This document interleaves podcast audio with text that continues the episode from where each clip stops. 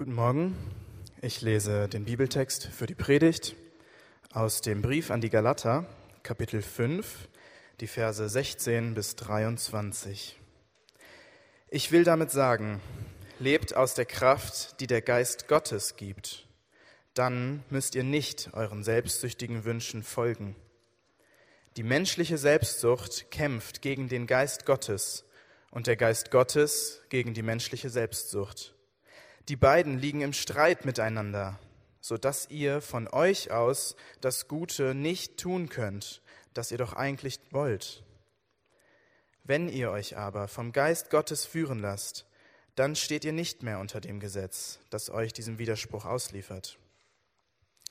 Was die menschliche Selbstsucht hervorbringt, ist offenkundig, nämlich sexuelle Unmoral, Verdorbenheit und Ausschweifung, Götzenanbetung und magische Praktiken, Feindschaft, Streit und Rivalität, Wutausbrüche, Intrigen, Uneinigkeit und Spaltungen, Neid, Trunk und Fresssucht und noch vieles dergleichen. Ich warne euch, wie ich es schon früher getan habe, Menschen, die solche Dinge tun, werden nicht erben, was Gott versprochen hat. Für sie ist kein Platz in Gottes neuer Welt. Der Geist Gottes dagegen lässt als Frucht eine Fülle von Gutem wachsen, nämlich Liebe, Freude und Frieden, Geduld, Freundlichkeit und Güte, Treue, Bescheidenheit und Selbstbeherrschung. Gegen all dies hat das Gesetz nichts einzuwenden.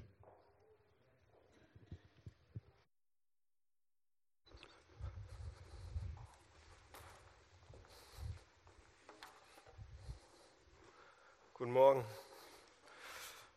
Was für ein Text. Bevor es losgeht, richtig, muss ich ähm, aber etwas loswerden. Und zwar ähm, kleine Beichte. Ich muss euch was beichten, tatsächlich. Ähm, ich mache das immer so, die ganze Gemeinde ist mein Beicht gegenüber. Ähm, und zwar, meine Frau war in den letzten 14 Jahren, wir sind 14 Jahre verheiratet, mindestens mit zwei bis drei unterschiedlichen Männern verheiratet. Ähm, was ich damit sagen will, ist, ich habe mich so verändert in den letzten 14 Jahren, dass ein guter Freund von mir sagen würde, und der hat das mal so ausgedrückt, Paul Tripp ist das, der hat gesagt, es fühlt sich so an, als wenn meine Frau mit einem anderen oder mit einem neuen Daniel verheiratet wäre. Und alle, oh, ein Glück ist nicht wirklich passiert. Nee, aber es ist, was ich damit sagen will, ich habe mich in den 14 Jahren, wir sind 14 Jahre verheiratet, wirklich tatsächlich ganz schön doll verändert. Und wenn ihr es nicht glaubt, ich habe tatsächlich dann ähm, in der Vorbereitung, letzte Woche bin ich zu Dominik gegangen und habe Dominik gefragt, Dominik, wir sind jetzt zehn Jahre hier zusammen auch, ne? Also wir arbeiten zusammen als Kollegen, habe ich mich verändert. Und Dominik hat gesagt, ja. Und ich, oh, ein Glück. nee, er hat tatsächlich gesagt, ja. Und dann habe ich gesagt, ja, wie würdest du das mir schreiben? Und dann hat er eine ein paar Sachen rausgeholt. Und eine zum Beispiel war, dass er gesagt hat, früher, ganz am Anfang, Hamburg-Projekt, und früher war es so, wenn ähm, wenn ich eine Meinung hatte und äh, wenn Dominik dann oder jemand anders kam und auch das kritisiert hat, diese Meinung oder eine andere Meinung hatte oder wie auch immer, das ist komplett an mir an, abgeprallt, habe ich nicht gelten lassen und ähm, habe einfach weitergemacht. Ja, also ich bin überhaupt nicht drauf eingegangen, wollte ich auch gar nicht hören.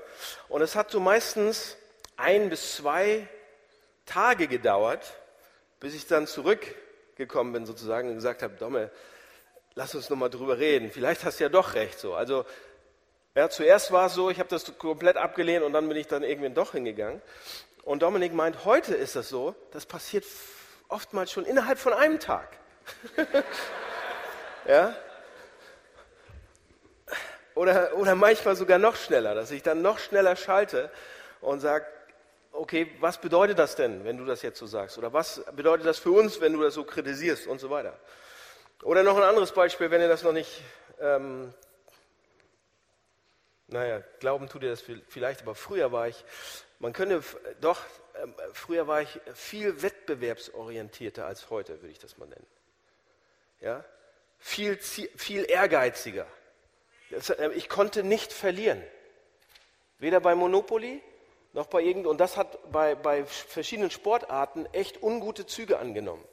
Ich weiß, dass Ulf äh, irgendwann mal fast einen Arm abgefallen ist, weil ich nicht verlieren konnte, ja. Und das hat sich auch ein bisschen geändert. Ähm, aber mehr mache ich jetzt nicht. So, warum erzähle ich euch das? Ich erzähle euch das, weil wir heute eine neue Predigtserie anfangen.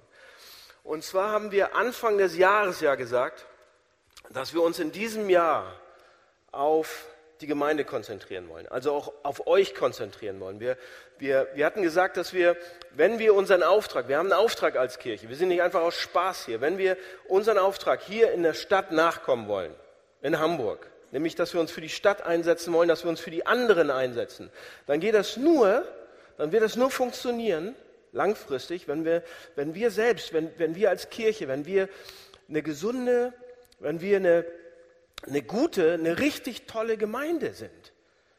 Ja? Wenn wir ein dickes, stabiles Fundament haben. Wenn diese Gemeinde eben weiß, warum sie hier ist.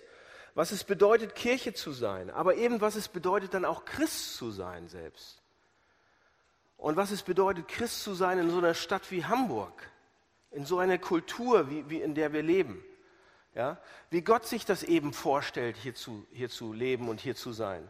Was Gott zu uns sagen würde. Ja? Was er dazu zu sagen hat, was er, was er auch in uns sieht. Und das ist eigentlich eine Frage nach unserem Potenzial. Er fragt, was könnten wir sein? Was könntet ihr sein? Was steckt in uns drin? Zu was sind wir fähig? Nicht in dem Sinn, welche Sachen können wir besonders gut, ist ja, ne, da komme ich dann gleich schnell wieder hin. Äh, welche Sachen kann ich gut und welche nicht, sondern es, eigentlich geht es um was viel Grundlegenderes. Es geht nicht um die Frage, ähm, was ich leisten kann, sondern vielmehr, wer ich sein kann. Ja? Wer können wir als Menschen überhaupt sein? Eigentlich geht es um den Wesen, um unseren Charakter tief drin. Wie könnten wir sein? Was ist, was ist unsere Idee oder was ist unsere Vision vom Menschsein? Und genau darüber werden wir in den nächsten Wochen, Dominik hatte das angekündigt in der Einleitung, darüber werden wir in den nächsten Wochen reden, nachdenken, über eine Vision vom Menschsein für uns. Und Paulus fängt hier in diesen Texten im Galaterbrief an und eigentlich sind die Verse 22 und 23, da gibt es quasi neun Aspekte, die er aufzählt, wie das aussehen könnte. Ja? Dass man Menschen, dass man Mensch wird oder dass wir Menschen sind voller Freude. Also vollgepumpt voll Freude, voller Liebe, voller Frieden, voller Geduld, voller Freundlichkeit, Güte, Treue, Bescheidenheit, Selbstbeherrschung. Das könnten wir sein. Er sagt, das steckt in uns drin, das sieht Gott in uns. Das, da möchte Gott, dass wir da hinkommen. Und da werden wir uns in den nächsten Wochen eben jeweils einen von diesen Charakterzügen an, an, anschauen. Aber heute würde ich gerne mit euch erstmal so, so eine Übersicht klären, ja? das grundlegende Thema schon mal aufmachen. Und da geht es eben um Charakter. Ja? Ähm, und in der, in der Vorbereitung habe ich, hab ich den Eindruck gehabt, ähm, da haben wir meistens nicht so den Blick drauf. Ich weiß nicht, wie es euch geht. Ähm, wir beschäftigen uns eigentlich nicht so oft mit unserem Charakter. Das ist, ist ein bisschen fremd. Oder, oder gibt es einen von euch, der sich einmal am Tag fragt oder einmal die Woche, okay, wie könnte ich ein liebevollerer Mensch werden? Wie könnte ich ein Geduld... Wir fragen andere Fragen. Wie kann ich leistungsorientierter werden? Wie kann ich mehr schaffen? Welchen Coach brauche ich, damit ich da, auf das und das Level komme? Wie bekomme ich das Haus, das ich gerne möchte? Oder wie werde ich zu der Familie? Oder was auch immer wir fragen. Aber wir fragen recht selten eigentlich, ähm, wie werde ich ein liebevollerer oder geduldigerer Mensch? Und, ähm, und dementsprechend ist es überraschend hier eigentlich im Text. Im Text scheint es Gott ausschließlich nur darum zu gehen. Anscheinend nur. Ja? Es geht ihm, es ist ihm fast wichtiger als alles andere. Es geht nicht darum, was wir performen und wie wir sind und sonst irgendwie, sondern es geht ihm vor allem um unseren Charakter, um die Formung dessen. Und ich glaube, deshalb werde ich mit euch zwei Sachen nur angucken heute. Zwei Punkte. Ja? Und zwar zwei Gründe, warum ich glaube, dass das so, so ist, warum Gott mehr auf unseren Charakter achten will als alles andere. Ja? Und das sind zwei Gründe. Und das erste, Gott geht es um unseren Charakter, weil er mehr in uns sieht, als wir selbst in uns sehen. Ja, und zweitens, Gott geht es um unseren Charakter, weil er uns viel besser versteht, als wir uns selbst verstehen, weil er uns besser kennt, als wir uns selbst kennen. Also erstens, Gott geht es um unseren Charakter, um jeden von euch, nicht nur wie, wie oft ihr hier im Hamburg-Projekt seid, nicht nur wie viel Geld ihr gebt, nicht nur wie gute Menschen ihr seid, es geht ihm um, sein, um euren Charakter, weil er mehr in uns sieht, als wir selbst in uns sehen. Und zwar haben wir, wie gesagt, unseren Charakter spiegelt ja oder sagt uns, wer wir sein wollen oder wer wir sein könnten. Und ich habe gesagt, das haben wir nicht so im Blick, das haben wir nicht so auf dem Radar. Und eigentlich ist es fast ein bisschen ironisch, oder?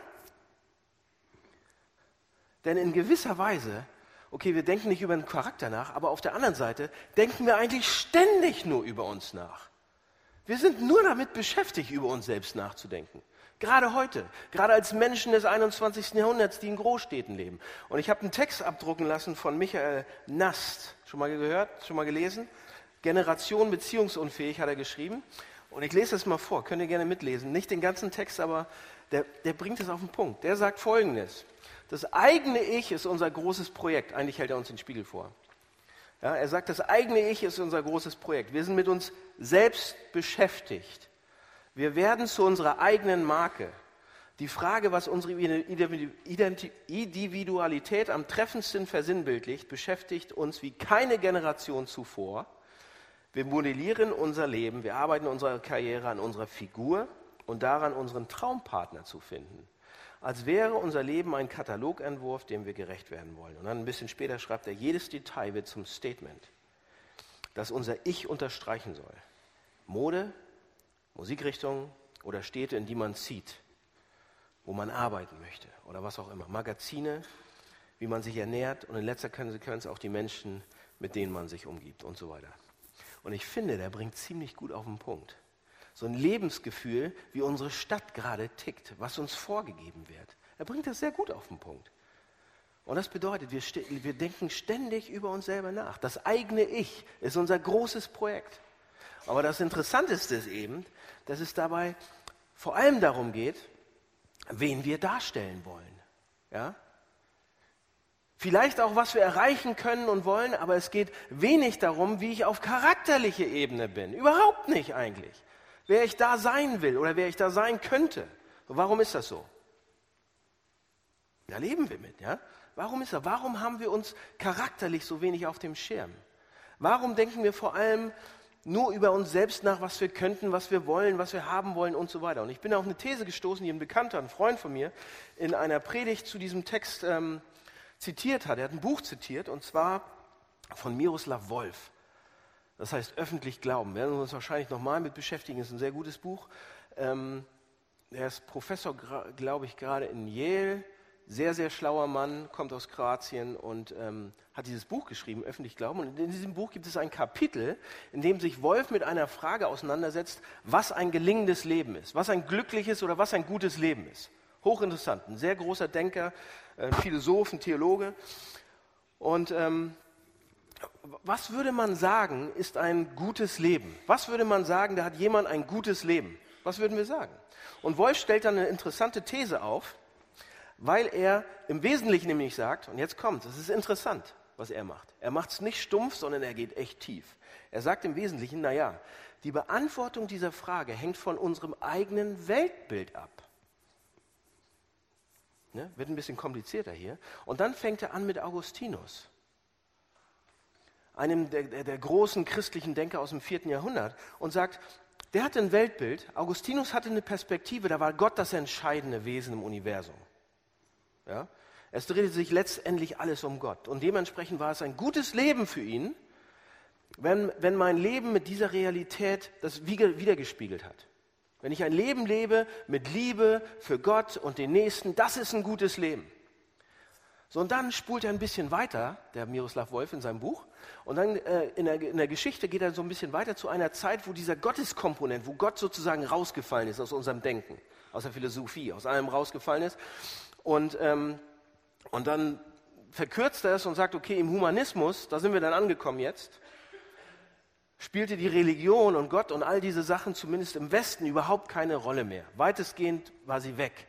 Das heißt, der Mensch und die Menschheit, nicht mehr Gott, sondern der Mensch und die Menschheit steht jetzt im Mittelpunkt. Was so viel bedeutet, dass es ein gutes Leben ist. Ja, das dreht sich nicht unbedingt um Gott, sondern es dreht sich, wenn es für die Menschheit insgesamt zum Guten ist. Ja? wenn es dazu, wenn mein Leben ist ein gutes, glückliches Leben, wenn es zum Wohl aller beiträgt, das ist ein gutes Leben, dann ist das Leben gelungen, dann ist es ein glückliches Leben. Und schließlich sagt Wolf, ähm, das ist auch weggefallen. Aus verschiedensten Gründen sind wir da auch schon lange nicht mehr. Ja, der Blick zum anderen. Und damit geht es, und jetzt sagt er was, und damit geht es heute in unserer Generation, heute im Wesentlichen nur noch um uns selbst. Was bringt mir das ein? Wo finde ich am meisten Glück? Wer sieht gut an meiner Seite aus? Was ist irgendwie gut für mich? Wie kann ich mich selbst am größten ver verwirklichen? Und das ist für viele wahrscheinlich von uns die Antwort, die wir, die wir, die wir, die wir geben würden auf diese Frage, was ist ein gutes Leben? Ja, oder ein glückliches Leben. Wir würden sagen, ich habe ein gutes Leben, wenn ich, wenn ich glücklich bin oder wenn, wenn, wenn ich freudig bin, wenn ich ein gutes Leben, das ist ein gutes Leben, wenn ich Glück habe. Also, oder nee, wenn ich Glück erlebe, ja, wenn ich glücklich bin, wenn ich mich selbst ausdrücken kann. Darum geht's. Das ist ein gelungenes Leben, würden viele sagen. Und Wolf macht, macht dann weiter und sagt, okay, das ist alles okay, da sind wir gerade. Die Sache hat nur einen Haken. Damit, mit dieser Sichtweise limitieren wir unglaublich, zu was wir Menschen eigentlich fähig sind zu was wir Menschen eigentlich imstande sind. Unsere Vision vom Menschsein ist dann ziemlich klein, sagt er. Ja? Und in Wolfs, um, um das in Wolfs Worten zu sagen, er sagt, unter dieser Entwicklung, die wir als Menschen durchgemacht haben, leidet genau eine Sache, die für uns Menschen noch eigentlich aber essentiell ist und die uns auszeichnet, auszeichnen könnte. Und er sagt, das ist die Liebe. Ja? Für Augustinus war das Größte, Gott zu lieben, den Nächsten zu lieben. Das ist riesig, eine Riesenaufgabe. Das erfordert eine große Liebe. Was aber auch heißt, das könnten wir, das steckt in uns Menschen drin. Dafür haben wir das Potenzial. Wir könnten Wesen sein, die so eine riesengroße Liebe entwickeln. Humanismus, ja, da ist der Mensch zumindest dafür da, dass er andere lieb hat, andere für andere Liebe empfindet. Dazu ist er fähig. Das könnte er sein, das könnte er machen. Das ist immer noch eine ziemlich große Liebe. Aber jetzt sind quasi nur noch wir übrig geblieben. Eine Person. Ja, ich selbst. Und das ist noch nicht mal sehr liebenswürdig manchmal. Ich bin, das ist nur noch übrig geblieben, mich selbst zu lieben. Und das ist eigentlich ziemlich wenig und armselig. Das macht die Liebe, das sich verschenken wollen, ja, das sich verschenken komplett, das macht sie ziemlich klein. Und das macht damit unser Menschsein auch ziemlich klein um das mal ein bisschen härter auszudrücken, wenn ich das größte Projekt bin, das ich habe, dann ist das ein ziemlich trauriges Leben. Ja? Wie traurig ist das denn bitte? Wenn meine Karriere oder mein Erfolg oder mein Gefühl, mich jetzt noch irgendwie ganz individuell ausdrucken zu müssen und so weiter, wirklich das Größte ist, was ich in meinem Leben erreichen kann, dann ist das eigentlich ziemlich klein gedacht. Und ich fand das äh, ziemlich interessant, dass Paulus hier im Text genau ähnlich argumentiert. Ja? Er macht das genauso. Auf den ersten, äh, seht ihr, was im Text ist? Auf den ersten, wenn man den Text liest, auf den ersten Blick gibt es diese zwei Seiten, oder? Die, die böse Seite und die gute Seite, oder? Haben wir gedacht, haben wir schon tausendmal so gehört, oder einige von euch, die in Kirche groß geworden sind, haben das schon mal gehört. Er sagt, hier gibt es die menschliche Selbstsucht, so nennt er das, wenn man sich um sich selber dreht und das passiert dann, wenn man das die ganze Zeit macht. Und hier ist, wenn man Gott hat sozusagen, wenn man sich von Gott den Blick öffnen lässt für sich und für andere und so weiter. Und wenn man diese erste Liste liest, einige von uns denken, oh, geile Liste, ja, dann klingt das im ersten Augenblick erstmal, wenn wir sie aber wirklich lesen und wenn wir schon mal in Kirche waren und wenn, wenn wir denken, okay, der Pastor sagt jetzt genau das Richtige, dann lesen wir diese Liste und wir denken im ersten Augenblick, oh Mann, das ist eine Auflistung von Sachen, die ich nicht machen sollte. Für alle, die das jetzt noch nicht kapiert haben, das ist eine Auflistung, die ich nicht machen sollte. Ja? Hier sind die bösen Menschen, die selbstsüchtigen Menschen, ganz schlecht, ganz böse. Wenn mich Gott dabei erwischt, ja, meine Güte, dann bin ich dran. Dann seid ihr dran. Also ich, aber dann seid ihr dran. Steht hier auch. Aber wenn man genauer hinschaut, Leute, sehen wir, dass Paulus hier zeigt, was passiert, wenn man diesen ersten Weg, von dem ich beschrieben habe, nämlich, dass man sich um sich selbst dreht, dass es nur noch um mich geht. Wenn man den konsequent zu Ende geht oder wenn man den konsequent zu Ende denkt, dann passiert das. Er hält uns quasi den Spiegel vor. Was passiert, wenn ich mich nur noch um mich selber drehe? Was passiert, wenn es nur noch um mich geht? Naja, was denn? Dann bin ich, dann bin ich nur noch damit beschäftigt, Dingen nachzurennen, die mir irgendwie Glück bringen, die gut für mich, mich sind, ohne Rücksicht auf Verluste. Und Sex zum Beispiel ist ja das erste Beispiel hier auch im Text. Ja? Wahrscheinlich kannte ihr euch auch, der Textschreiber hier, und dachte, oh, das, das ist ein Hook. Deshalb machen wir das auch als erstes. Sex zum Beispiel ist hier auf der Liste als erstes. Wenn ich, und, und was hier eigentlich gesagt wird, Leute, was hier eigentlich gesagt wird, ist, wenn ich mich nur noch um meine sexuelle Befriedigung kümmere, wenn ich mich nur noch darum drehe, wie ich das kriege, was ich brauche, ja, so groß, so weit, so viel, so oft, dann führt das zu sexu sexueller Unmoral, steht hier, oder Schamlosigkeit oder Ausschwer, wie auch immer man das nennt. Was aber nichts anderes bedeutet oder nichts anderes heißt, dass Sex mich auf einmal im Griff hat. In welchem Ausmaß auch immer, ob das Pornografie ist oder, oder was auch immer das ist. Wenn es nur darum geht, dass ich kriege, was ich möchte, zu der Zeit, wann ich es brauche, merkt ihr was? Und dann irgendwann bin ich auch bereit, an dem, oder bin bis zu dem Punkt sogar, an dem ich Grenzen überschreite und Sachen mache, die ich vielleicht nicht so gut finde. Aber ich brauche Sex unbedingt. Dass ich in Kauf nehme, dass andere sogar verletzt werden, ausgenutzt werden und was auch immer. Oder ein anderes Beispiel, Besserwisserei, ist auch im Text. Ja, ist so ein Punkt auf dieser Liste, auf seiner Liste von Paulus. Ja, dann kriege ich nämlich meine Anerkennung oder meine Befriedigung dadurch, dass ich immer recht habe. Ja? Aber weder bin ich dann mitfühlend oder liebevoll, noch werde ich irgendwas von anderen dann lernen, was mich eigentlich zu einer super anstrengenden Person macht, oder? Aber alles dafür nur, dem anderen überlegen zu sein, bloß besser dazustehen, ein bisschen wertvoller zu sein als der andere. Das heißt, Paulus würde hier sagen, seht ihr nicht, was ihr macht? Seht ihr nicht, wie klein ihr das macht, was ihr gerade macht? Ihr könntet so viel mehr sein. Ihr seid für so viel mehr gemacht. Ihr könntet ein Mensch sein, ihr könntet ein Wesen sein, die Liebe, Friede, Freude ausstrahlen, dass ihr fast platzt. Ihr könntet ein Wesen sein, das so geduldig ist und so viel von, so großzügig, dass einfach immer wieder alle umgehauen werden davon. Steckt in euch drin.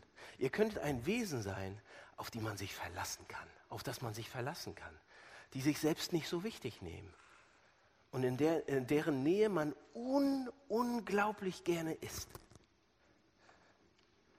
Das will Gott in uns hervorbringen. Das steht im Text. Das möchte er gerne. Das Potenzial sieht er in uns sozusagen. Anders gesagt, was Gott in uns sieht, sind seine Ebenbilder. Wesen, die so unglaublich viel Schönheit haben, Leute so eine Herrlichkeit ausdrücken, die Leben und Lieben verbreiten. Wesen, die so viel Würde haben, so viel Würde ausstrahlen, dass einem glatt der Atem wegbleibt.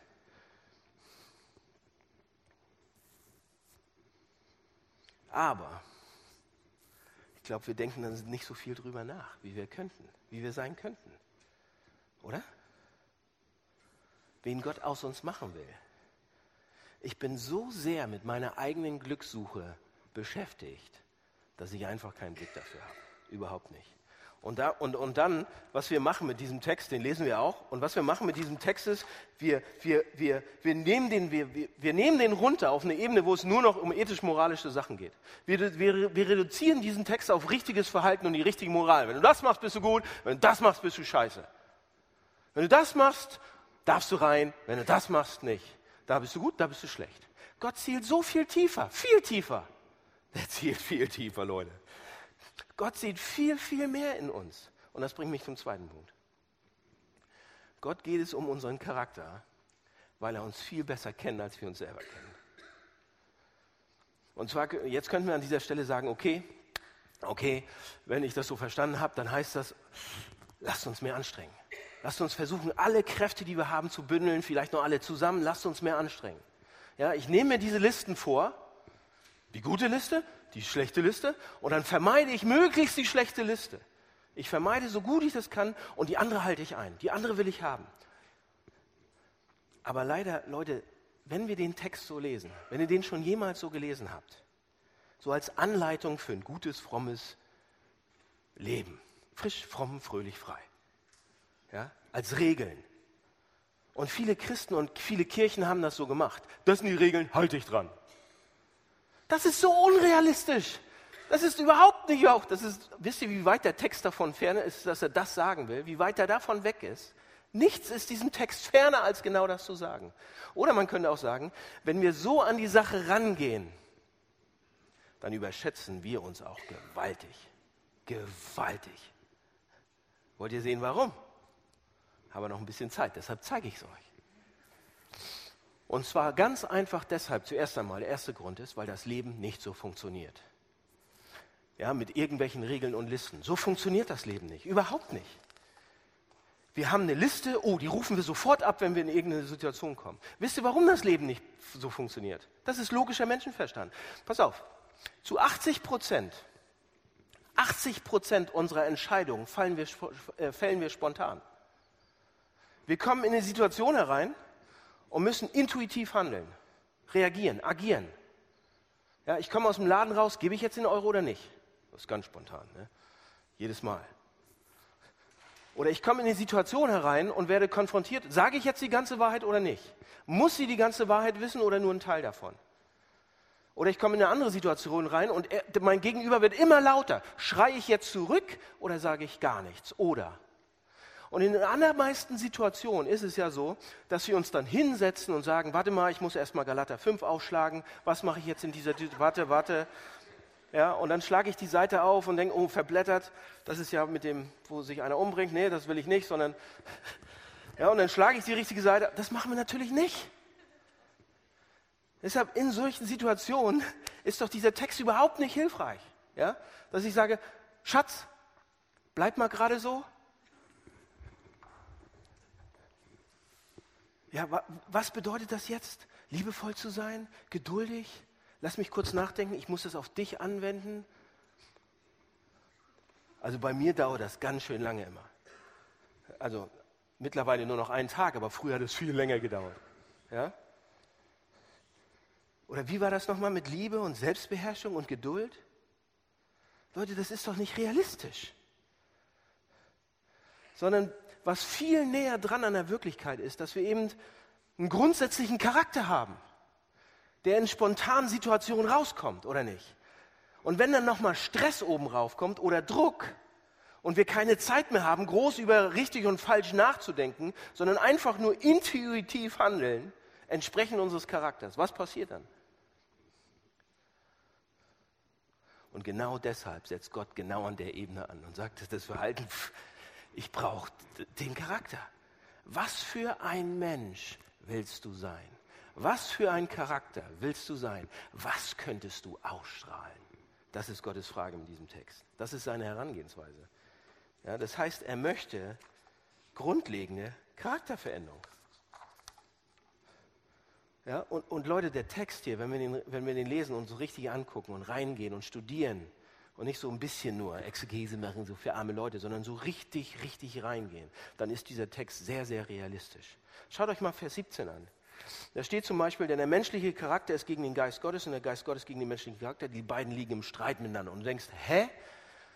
Wisst ihr, was da steht? Da steht, die beiden streiten, die beiden kämpfen. Wisst ihr, was das bedeutet? Hier ist mein Beispiel. Hier ist mein Beispiel, was das bedeutet in der Praxis. Jeden Samstag, jeden Samstag, eigentlich fast jeden Samstag, bekomme ich so ein ungutes Gefühl. Dass ich, eigentlich, eigentlich so ein Gefühl, dass ich dass ich ähm, mich irgendwie schlecht fühle. Ich fühle mich dann schlecht. Und ich denke, ey, was ist das? Und ich fühle mich nicht gut genug fast. Also nicht Bauchschmerzen so, wegen Freitagabend, sondern ich, das ist so ein Gefühl, dass ich mich nicht gut genug fühle. Das, ich mache mir dann Sorgen. Ich mache mir viele Sorgen. Und man könnte fast sagen, ich mache mir ein bisschen, ein bisschen Angst habe ich auch. Und das sind nicht normale Sorgen, weil ich mir nämlich die Predigt anschaue, sondern das sind folgende Sorgen. Ich, so, am Samstag schaue ich mir die Predigt an und gucke sie mir an und denke, Mist, ist die schlecht. Am Freitagabend finde ich sie immer noch super gut. Ja? Wenn ich dann schon angefangen habe, sie zu schreiben. Aber dann am Samstag, am Samstag finde ich sie nur noch schlecht. Und das ist fast jede Woche so. Ich weiß nicht, was es ist. Vielleicht ist es mein Biorhythmus, aber es ist einfach schlecht. Und eine Möglichkeit ist dann zu reagieren, okay, ähm, ich darf das nicht. Ich darf mich jetzt nicht schlecht fühlen. Ich darf keine Angst haben. Ja, in der Bibel gibt es doch so einen Spruch da, habt keine Angst, fürchtet euch nicht, sondern lasst euer, ne, mit Gebet, Bitten und Gebet und allem Danksagung und so weiter. Und dann ist alles super. Ich mache hier eine falsche Sache, ich darf keine Angst haben. Ja, ich, ich darf auch nicht neidisch sein auf einen anderen Prediger, der, dem das überhaupt nicht so geht.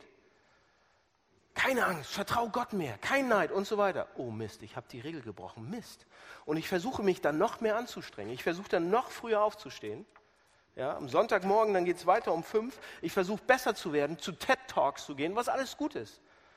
Weil ich aber, und jetzt ist der Punkt, normalerweise möchte ich ja nur eine Predigt schreiben, damit ähm, sozusagen Gottes Wort zu euch kommt. Ich meine es gut mit euch und ich habe keine Hintergedanken dabei. Ich meine, ich schreibe eine Predigt einfach nur ähm, nicht für mich, sondern nur für euch damit ihr Gott seht, damit ihr Gott versteht und so weiter. Ich schreibe eine Predigt, würde nie, nie eine Predigt schreiben und würde nie an der arbeiten, damit ihr mich besser findet. Damit ihr denkt, ich bin der Tollste. Ja, damit ihr denkt, was für einen tollen Gedanken der Typ schon wieder hat.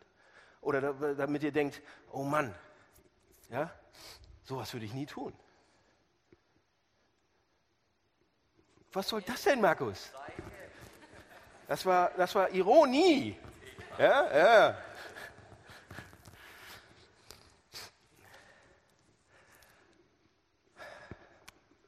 ich möchte so gerne, ja, dass, aus, dass ihr nicht denkt, dass ich schlecht bin. Ich mache mir so viel Sorgen, dass irgendwann, oh Mann, Daniel, so den feuern wir jetzt einfach. Wir brauchen einen geileren Pastor.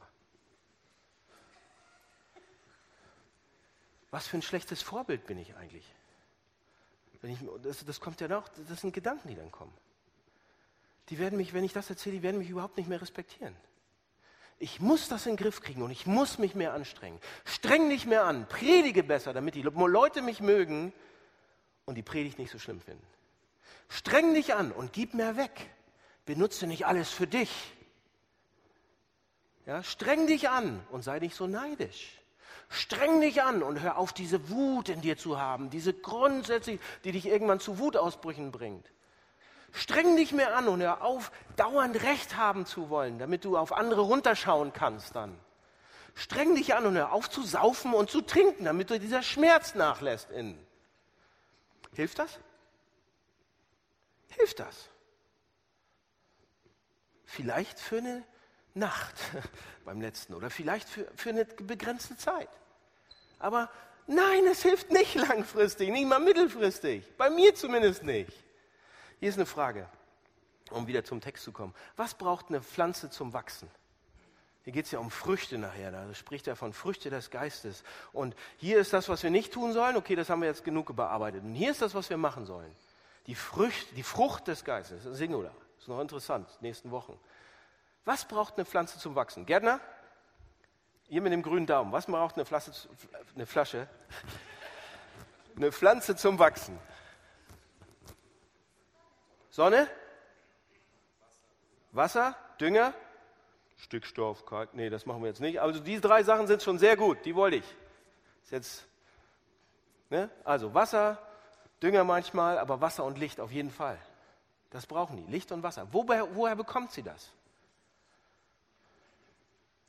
Von der Sonne und vom Grundwasser. Ne? Woher bekommen diese Sachen, diese Früchte das bei uns? Wenn wir sagen, wisst ihr, was hier nämlich das Interessante ist? Er sagt, hier sind die Früchte. Hier sind die Früchte des Geistes. Und, und wie bekommt ihr eine Erdbeere zum Wachsen? Erzähl mir doch mal, wie du eine Erdbeere zum Wachsen kriegst. Gar nicht. Das ist richtig. Du schaffst es nicht. Du kannst ein bisschen ziehen und ein bisschen hier und hm. Aber die wächst nicht nur, weil du da bist und den ganzen Tag die abküsst. Die, die, Erdbeere wächst von alleine. Sie braucht Licht und Wasser. Seht ihr? Und was hier im Text steht, unser Begehren ist es, gegen Gott zu sein. Das irgendwie mein, mein altes Ding da hier drin und, und das Begehren, das, was der Heilige Geist will, steht hier. Er will uns diese Früchte geben, diese Frucht geben. Er will das. Er ist im Prinzip Licht und Wasser für diese Früchte, die, die schon da sind, wenn wir Christ geworden sind.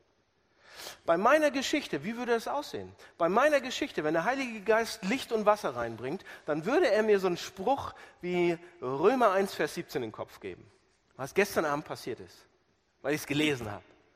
Ja? Römer 1, Vers 17, da steht, durch Glauben an Jesus seid ihr gerecht und ihr werdet leben. Weil du Jesus Christus hast, wirst du leben. Wenn du gut predigen wirst, wirst du nicht leben. Predigen ist scheißegal. Ja? Wenn du Jesus Christus hast, wirst du leben. Wenn du nur gut predigen kannst, wirst du sterben. Seht ihr, die Hauptaufgabe des Heiligen Geistes ist es, dieses Flutlicht zu sein. Ein Flutlicht auf Jesus. Seht ihr, Liebe, Freude, Friede, Geduld. Wer ist am meisten so?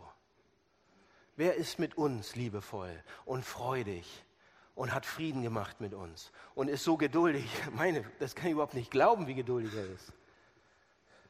Nur wenn ich, und hier ist, hier ist das Geheimnis eigentlich an der ganzen Kiste. Da steht ja nicht, haltet euch davon fern und dann macht es ganz doll, sondern da steht, das passiert, wenn ihr euch um euch selbst dreht. Und hier ist die Frucht des Geistes, die er schenken will. Das steht da wirklich.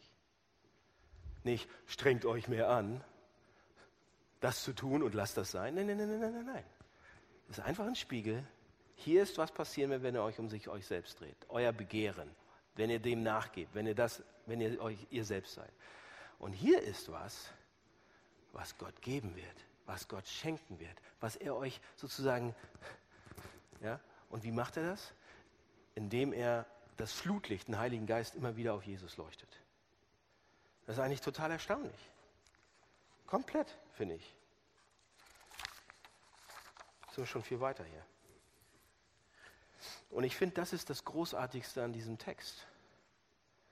Wie Paulus eben nicht sagt, menschliche Anstrengung, menschliche Anstrengung, haltet euch dem fern und so weiter, sondern er sagt, das ist die Frucht des Heiligen Geistes. Anders gesagt, das ist eine Sache, die könnt ihr nicht produzieren. Die könnt ihr nicht mal produzieren wollen. Ja? Ihr könnt euch nicht eine Veränderung produzieren in euch selber, in eurem Charakter. Ja, ich kann vielleicht gießen, ich kann vielleicht sorgen dafür, dass es der Erdbeere irgendwie gut geht oder die Nacktschnecken wegsammeln und so weiter. Aber wachsen, zum Wachsen bricht sie nicht. Es ist ein Geschenk. Es ist etwas, was Gott bewirken will. Und damit will ich euch ein bisschen den Druck wegnehmen. Und sagen nicht, oh, ich muss, ich muss, ich muss, das nicht mehr machen und das machen. Wisst ihr, was im Text noch, noch erstaunlich ist? Eine ganz kleine Sache, dann bin ich fertig. Da steht nämlich, jetzt muss ich nochmal nachgucken, weil ich komplett raus bin. Hat einer das, das Heftchen? Da steht nämlich ähm, im Text,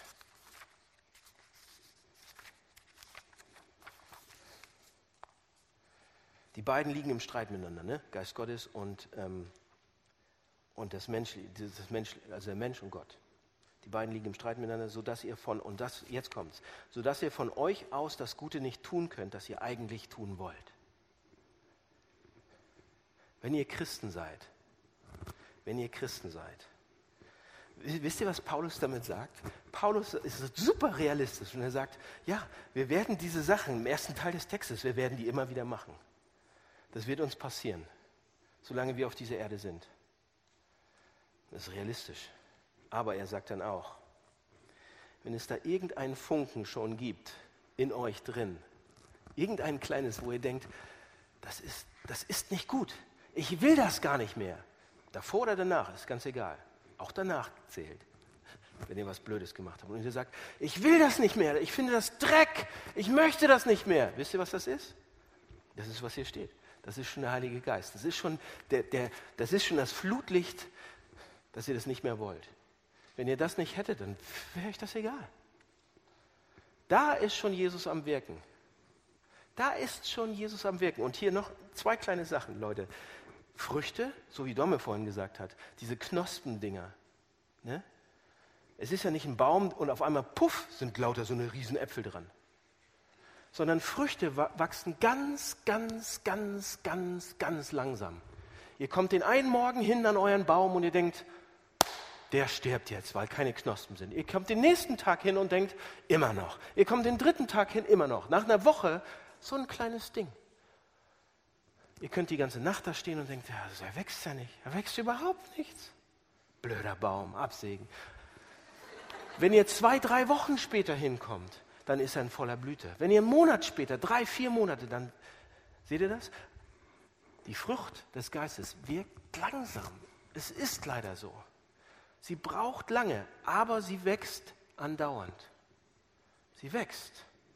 Wenn ihr Christen seid, wächst sie in euch. Okay? Und das, Leute, das gibt uns Hoffnung, finde ich. Das ist mein Punkt heute. Und nächsten Wochen werden wir uns angucken, was die alle bedeuten, die eigenen. Aber heute erstmal, das gibt mir Hoffnung. Gott ist so großzügig, so geduldig, so liebevoll mit mir.